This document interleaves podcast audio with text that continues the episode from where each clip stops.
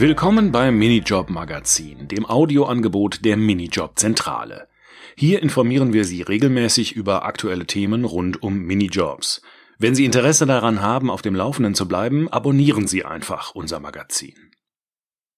In dieser Ausgabe erklären wir, was Minijob-Arbeitgeber bei der Befreiung von der Rentenversicherungspflicht beachten müssen und ob Minijobbern eine monatliche Lohnabrechnung zusteht. Zusätzlich erklären wir, wie Minijob-Arbeitgeber in der Corona-Krise finanzielle Unterstützung erhalten können. Auch Arbeitgeber von Minijobbern leiden unter den Folgen der Corona-Pandemie. Zur Stabilisierung der Wirtschaft hat die Bundesregierung Hilfspakete auf den Weg gebracht, die Arbeitgebern und Arbeitnehmern finanzielle Unterstützung bieten. Aufgrund der Corona-Pandemie droht vielen Betrieben die teilweise oder komplette Schließung. Kleine und mittelständische Unternehmen werden in den Monaten Juni bis August 2020 durch Liquiditätshilfen unterstützt. Diese Überbrückungshilfen können auch Arbeitgeber von Minijobbern in Anspruch nehmen. Unternehmen und Organisationen aus allen Wirtschaftsbereichen, soweit sie sich nicht für den sogenannten Wirtschaftsstabilisierungsfonds qualifizieren, können eine Überbrückungshilfe beantragen, wenn sie infolge der Corona-Pandemie ihren Geschäftsbetrieb vollständig oder zu wesentlichen Teilen einstellen mussten.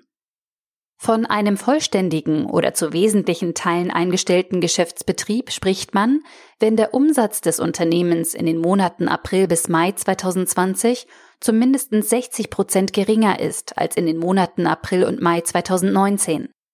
Arbeitgeber haben für Minijobber, anders als für sozialversicherungspflichtig Beschäftigte, keinen Anspruch auf Kurzarbeitergeld.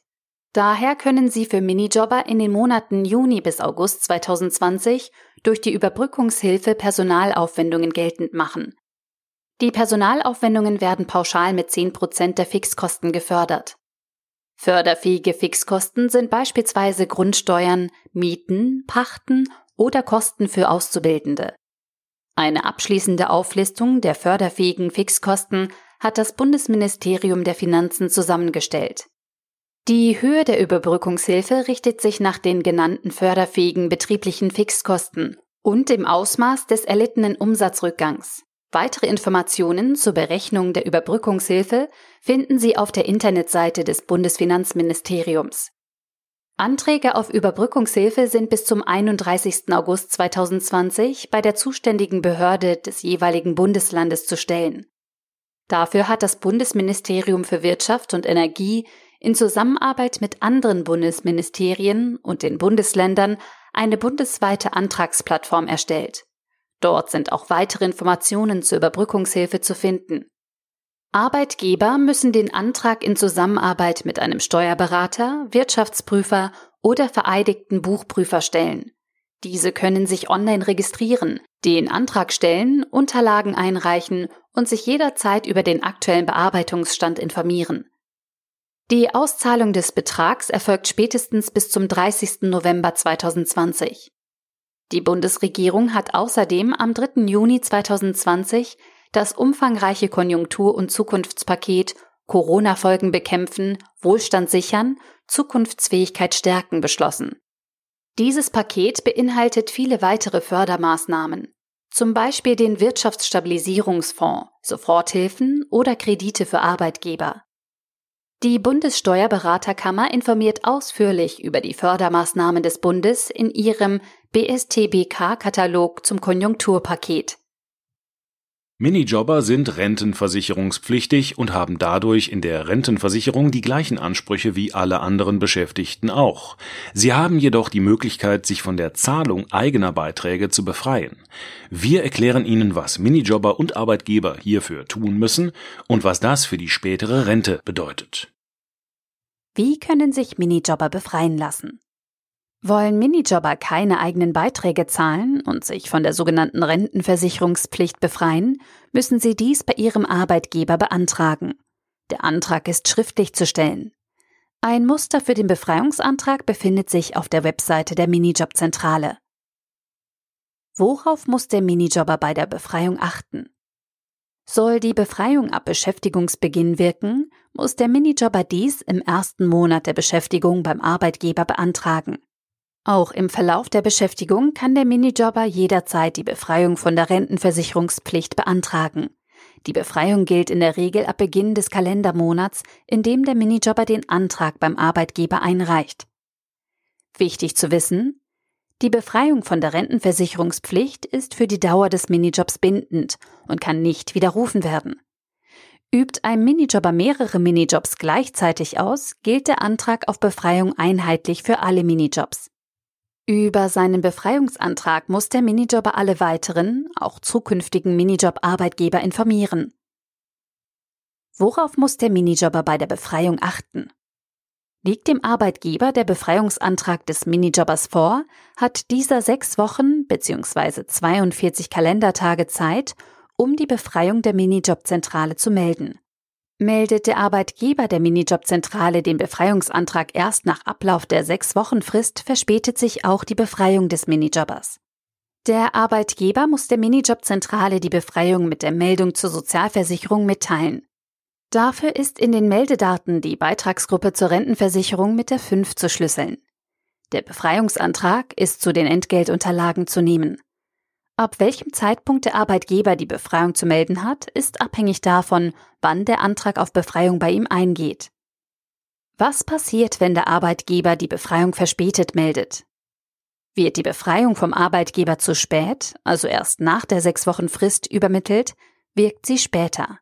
Die Minijobzentrale hat einen Monat nach Eingang der Meldung Zeit, der Befreiung zu widersprechen. An dieser Widerspruchsfrist orientiert sich dann auch der Zeitpunkt des Beginns der Befreiung von der Rentenversicherungspflicht. Pflichtbeiträge zur Rentenversicherung sind in diesem Fall erst ab Beginn des Kalendermonats nicht mehr zu zahlen, der dem Kalendermonat folgt, in dem die Widerspruchsfrist endet. Bis dahin bleibt die Beschäftigung rentenversicherungspflichtig. Beispiel für eine verspätete Meldung. Beginn der Beschäftigung 1. Februar 2020. Eingang des Befreiungsantrags beim Arbeitgeber 16. März 2020. Der Arbeitgeber übermittelt die Meldung zur Sozialversicherung am 26. Mai 2020 an die Minijobzentrale. Die sechswöchige Meldefrist des Arbeitgebers, 42 Tage, läuft vom 17. März 2020 bis 27. April 2020. Einmonatige Widerspruchsfrist der Minijobzentrale läuft vom 27. Mai 2020 bis 26. Juni 2020. Der Minijobber hat den Befreiungsantrag im März bei seinem Arbeitgeber gestellt, so dass er grundsätzlich ab Beginn dieses Monats hätte befreit werden können. Der Arbeitgeber hat es aber versäumt, die Meldung zur Sozialversicherung fristgerecht an die Minijobzentrale zu übermitteln. Damit wirkt die Befreiung erst ab dem 1. Juli 2020. Beginn des auf den Ablauf der Widerspruchsfrist folgenden Kalendermonats. Bis einschließlich Juni 2020 besteht Rentenversicherungspflicht und für diese Zeit sind volle Rentenversicherungsbeiträge zu zahlen. Wie hoch ist der Beitrag des Arbeitgebers nach der Befreiung? Aktuell beträgt der Beitrag zur Rentenversicherung insgesamt 18,6 Prozent des Verdienstes des Minijobbers. Hat der Minijobber sich von der Rentenversicherungspflicht befreien lassen, entfällt sein Eigenanteil in Höhe von 3,6 Prozent.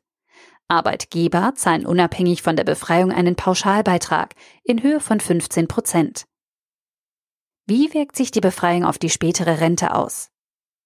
Mit dem Antrag auf Befreiung von der Rentenversicherungspflicht verzichten Minijobber auf das volle Leistungspaket der Rentenversicherung. Der Minijob wird nur in reduziertem Umfang bei der späteren Rente berücksichtigt. Minijobbern, die sich für die Befreiung von der Rentenversicherungspflicht entscheiden, empfehlen wir eine individuelle Beratung bezüglich der rentenrechtlichen Auswirkungen der Befreiung bei einer Auskunfts- und Beratungsstelle der deutschen Rentenversicherung einzuholen. Das Servicetelefon der deutschen Rentenversicherung ist kostenlos unter der 0800 1000 4800 zu erreichen. Bitte nach Möglichkeit beim Anruf die Versicherungsnummer der Rentenversicherung bereithalten. In unserem letzten Beitrag hat Frau Müller sich die Frage gestellt, ob sie Lohnabrechnungen für ihre 450 Euro Minijobber erstellen muss. Das Service Center der Minijobzentrale antwortet Frau Müller. Hallo Frau Müller. Minijobbern steht mit der Zahlung des Verdienstes eine Lohnabrechnung in schriftlicher Form zu. Nur so haben Sie die Möglichkeit, die Abrechnungen auf Richtigkeit zu überprüfen. Die Erstellung einer Lohnabrechnung kann dann für einzelne Monate entfallen, wenn sich die Angaben gegenüber der letzten Abrechnung nicht geändert haben. Bei Änderungen sind Sie aber verpflichtet, eine erneute schriftliche Abrechnung zu fertigen. Der Inhalt der Lohnabrechnung ist in der Gewerbeordnung, kurz GEWO, gesetzlich geregelt. Zum Inhalt zählen folgende allgemeine Angaben. Name und Anschrift des Arbeitgebers. Name, Anschrift und Geburtsdatum des Arbeitnehmers. Sozialversicherungsnummer des Arbeitnehmers. Steueridentifikationsnummer und Steuerklasse des Arbeitnehmers. Datum des Beschäftigungsbeginns. Außerdem müssen Sie Angaben über den Abrechnungszeitraum und die Zusammensetzung des Verdienstes machen. Zum Verdienst sind nicht nur die Beträge in Brutto und Netto auszuweisen, sondern auch, wie er sich zusammensetzt. Hierzu gehören also Angaben wie der Bruttolohn, die Art und Höhe von Zuschlägen und Zulagen, zum Beispiel Zuschläge für Sonnen-, Feiertags- und Nachtarbeit, die Art und Höhe der Abzüge, wie zum Beispiel der Beitrag zur Rentenversicherung für rentenversicherungspflichtige Minijobber, sonstige Vergütungen und Vorschüsse sowie der Auszahlungsbetrag in Euro, Nettolohn.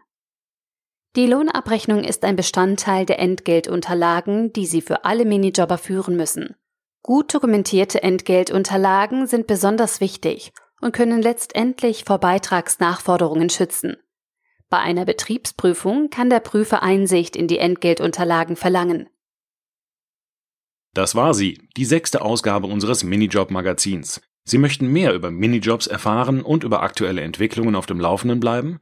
Dann abonnieren Sie einfach unser Audiomagazin oder besuchen Sie unseren Blog unter blog.minijob-zentrale.de.